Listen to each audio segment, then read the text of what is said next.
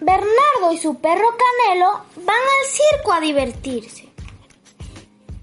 Salta, ordena el domador de fieras.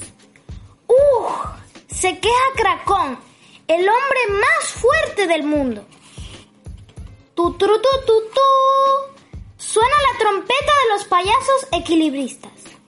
Un, dos, tres. Un, dos, tres. Cuenta Tomatito haciendo malabarismos. De regreso a casa, Bernardo quiere ser payaso y hacer muchos trucos. Pero primero hay que practicar. Ejercicio número uno, bonito. Ejercicio número dos, difícil.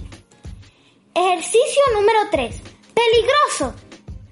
¡Qué percance! Canelo también ensaya algunos trucos y sigue practicando mientras Bernardo sueña. Al día siguiente, Bernardo vuelve a practicar. ¡Salta, Canelo, salta! Pero Canelo no está interesado. Canelo, Canelo, ¿dónde estás? Se hace de noche. Canelo no aparece. Y ya nada que resulta divertido. ¿Han visto a mi perro? Pregunta Bernardo por todos lados. Pasan los días y Bernardo vuelve al circo para olvidar sus penas. ¡Canelo! ¡Te he echado de menos, Canelo! exclama Bernardo.